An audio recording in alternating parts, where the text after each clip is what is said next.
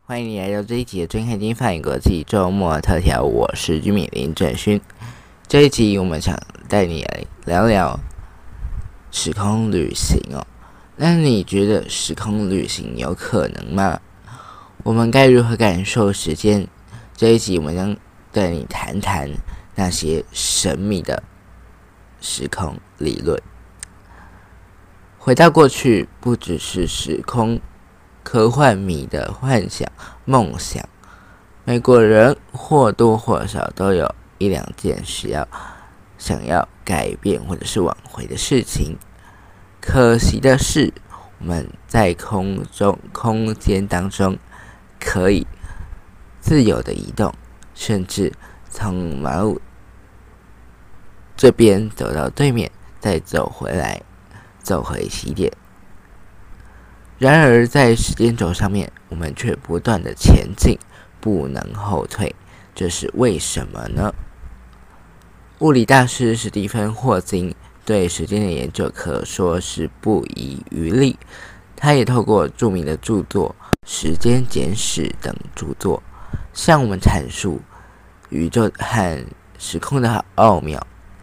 霍金是一位时空旅行的梦想家，为了验证世界上是否真的有时空旅人，他还曾经做了一个有趣的实验。二零零九年六月二十八号中午十二点，霍金认真的在剑桥大学举办了一场盛大的派对，桌上摆满了美食以及香槟，一旁的柱子还摆满了。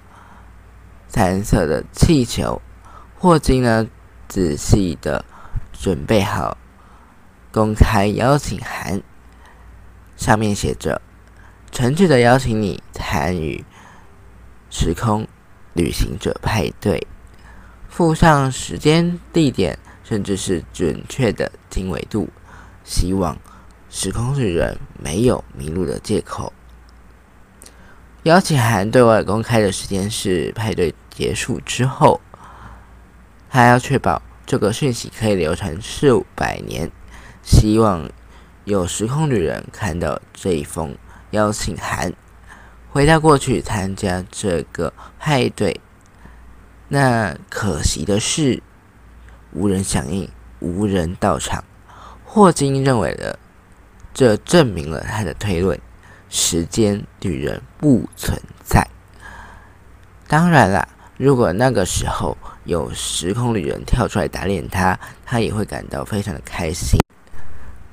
还是你认为这只是因为时空管理局下了命令，禁止未来人透过透露更各种的讯息给过去的人类？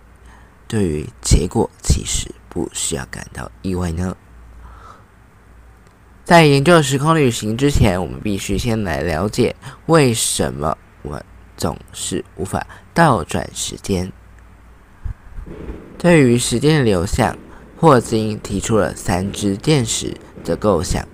这不是安倍经济学的箭矢，而是时间箭矢。这三支时间电矢分别是心理学电矢。热力学电矢以及宇宙电矢。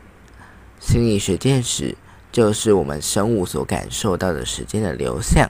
那热力学电矢，也就是热力学当中的熵，这个熵字是火部，然后商品的商在右边。这个熵哦，越来越大的方向，也是世上一切。现象所运行的方向。所谓的熵，是我们用来评估一个状态的混乱程度的物理量。熵越大，就越混乱。例如，脏乱的房间的熵比平整齐的房间的熵还要大。那摔成碎片的杯子的熵，比完整的杯子的时候还要大。根据热力学第二定律。世间的一切现象都会朝着熵变大的方向来发展。杯子一定会碎裂，里面的水一定会打，一定会洒满一粒一地哦。那但是我们是不是可以把当人的房间变得整齐？没错，我们可以把它变成整齐。但是热力学告诉你，在你整理的房间的时候呢，你可能为世界增加了二十点的混乱量、秩序量。但你的身体因为运动所放出的热能，可能为宇宙增加了一百点的混乱量。这个混乱量和刚刚我们所提到的二十点的秩序量是相反的。也就是说，你一百点的秩一百点的混乱量抵过了你的二十点持续量。这个熵呢还是增加的。至于最后一个键呢是宇宙键，那宇宙键使则是宇宙膨胀的方向。在宇宙膨胀的过程中，粒子会越来越分散，那熵也会持续增加，因此宇宙键使会与热力学见识同一个方向。回到体感时间，既然热力学见识代表世界运行的方向，如果热力学见识和心理学见识的方向相同，那我们就会看到杯子掉到地上，摔破之后水洒出来。那如果反过来，热力学电池和心理学电池反向飞行，我们就可以看到天能当中的逆转逆熵哦。我们可以看到杯子从碎片修复回到桌上，那水也会回到杯子当中。既然如此，那我们应该如何把这两只电视反向飞行的呢？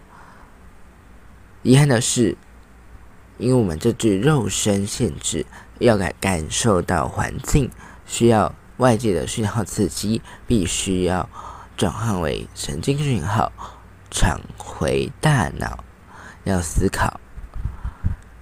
神经细胞必须透过呼吸作用来取得能量，并且持续运作。我们的一举一动都建立在。生物和化学反应上面，因此我们必须遵守热力学第二定律。如果不遵守，我们就无法获得能量，生命根本无法维持。这种现象就是弱人则原理。为什么心理学见识和热力学见识必须要同向呢？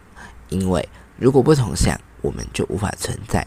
也就无法思考这个问题。那超光速可以连接过去吗？在 DC 宇宙的性影视作品当中，能穿越时间的闪电侠必定是经典代表，对吧？在 DC 宇宙，透过神速力的加持，闪电侠可以突破光速，回到过去。这会发生什么事情呢？根据相对论，在速度接近光速时，时间会变得相对。对于不同速的的观察者当中，这些观察者来说也会产生歧义。我们举个例子：如果闪电侠在路上遇到粉丝打招呼，却被蝙蝠侠。催着去开会，无奈的他必须要和粉丝说再见，接着以超光速前进蝙蝠侠的基地，准时赶上会议。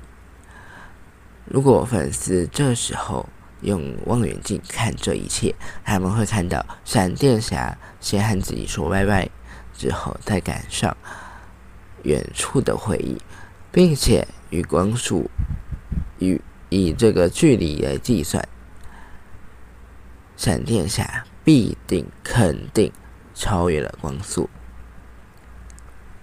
然而，神奇的事情就发生了。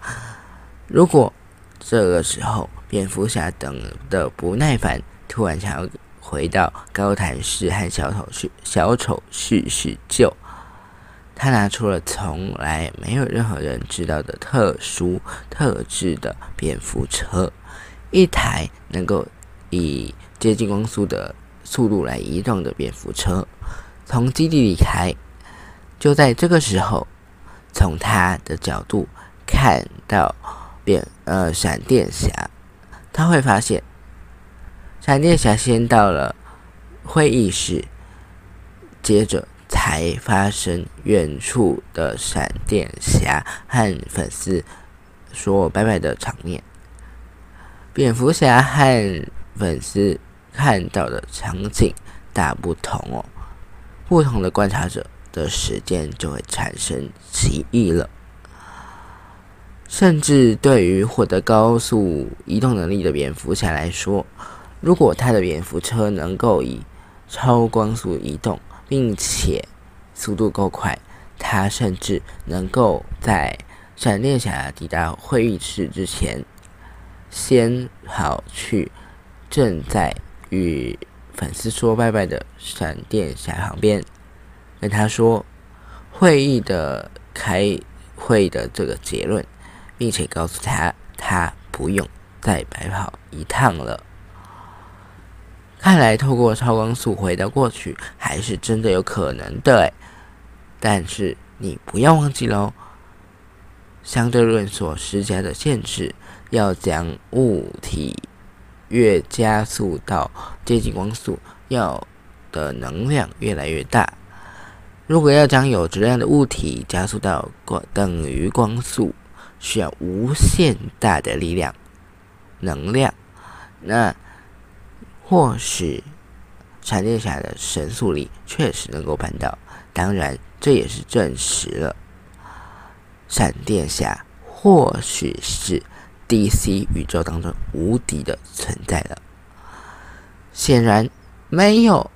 神速力也不是超级英雄的我们，把自身加速到超光速来时间旅行，不是一个很好的选项。但是，如果我们能够扭曲时空，建立捷径，达成超光速呢？就算两地相隔数公里，如果我们能够将时空对折，在中间打一个洞。创造出一个任意门，只要快一步就能够跨越原本要走上半天的旅程，不就超光速了吗？事实上，不能超光速移动的我们，跨越时空的虫洞，可能是我们最后的选项。虫洞有办法被知道吗？虫洞的概念不只存在于小科幻小说的当中的情节哦。一九三五年，爱因斯坦和罗森发表了一篇论文，指出根据广义相对论计算，在某些条件下面，宇宙可能会出现一种连接不同时空区域的柱洞。这个柱是蛀牙的柱，那这个柱洞呢，就会称为爱因斯坦。罗森桥，也就是我们现在所说的虫洞。正常来说，宇宙的能量或有质量的物质会在宇宙当中产生如同球面的正时空曲率，还有，并且产生引力。那如果想要产生负时空曲率，将时空向内。凹陷，制造出虫洞，我们就必须创造出负能量或者是带有负质量的物质。那我们该如何做出负能量或负质量的物质呢？接下来我们将进入到一个脑洞打开的环节。你知道不确定性原理吗？不确定性原理根据根据这个理论，我们可以预测，就算在一个空无一物的真空环境当中，其实非常的热闹哦。在真空当中会不断出现正粒子和反粒子所组成的虚粒子对。它们一起出现，又一起重新碰撞，互相消灭。那这个过程就会被被称为量子涨落。虽然这个两个粒子会互相消灭，但不论反正的粒子呢，都是有正能量或者是正质量的。在粒子。涨落的过程当中，为了维持整体的能量稳定，某些地方所产生的正能量密度，某些地方就会出现负能量力度，借此达到平衡。那以此架构延伸，我们即便能够在真空环境当中设计两个金属板。能透过卡西米尔效应，在两块金属板当中创造出负能量的区域，而这个卡西米尔效应也在一九九六年的实验当中被实际的观测到。那么，透过虫洞时间旅行，有可能吗？根据后来的计算，爱因斯坦罗森桥，也就是虫洞所存在的时间非常的短，会在太空船透过之前，通过之前，就会塌塌缩成奇异点，而虫洞的通道大小也不足以让任何的粒子大小的。通过的的物体来通过，但霍金并没有把可能性锁死哦。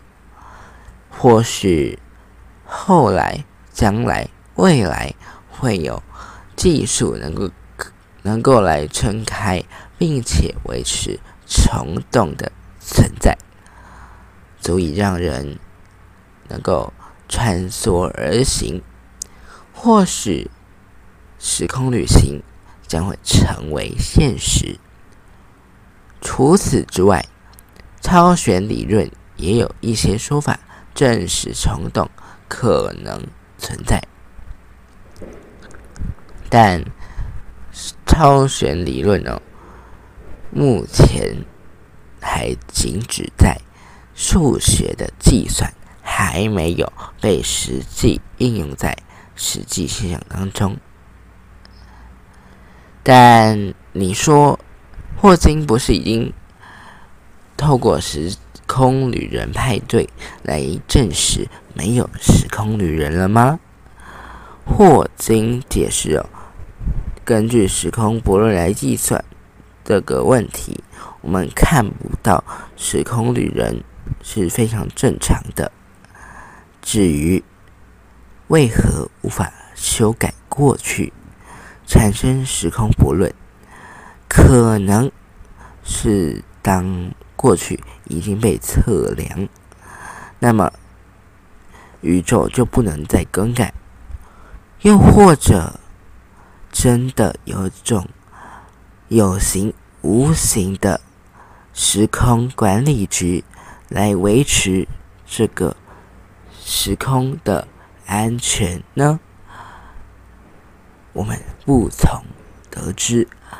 不知道这一节的节目呢，你喜不喜欢？如果你喜欢的话呢，可以按下订阅。那本节目在 KKBOX、Spotify、还有 b s r Back 以及 Apple Podcast，还有各种的 Podcast 收听平台都有放上去，都有都有来上传。那如果你喜欢的话，记得到各大平台再收听一次，或者是你可以在资讯栏上面找到我的这个个人个人 Instagram 账号，我以及节目的个人节目的官方 Instagram 账号，还有 Source 账号以及 Facebook 粉丝专业。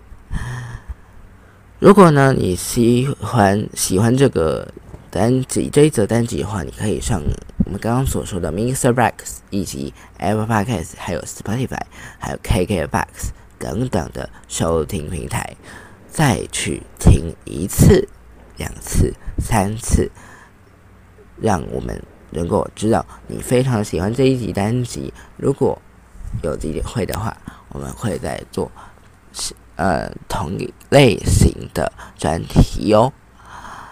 本周的睁眼睛翻译国际周末头条就到这里哦，我是居民，我们下次见，拜拜。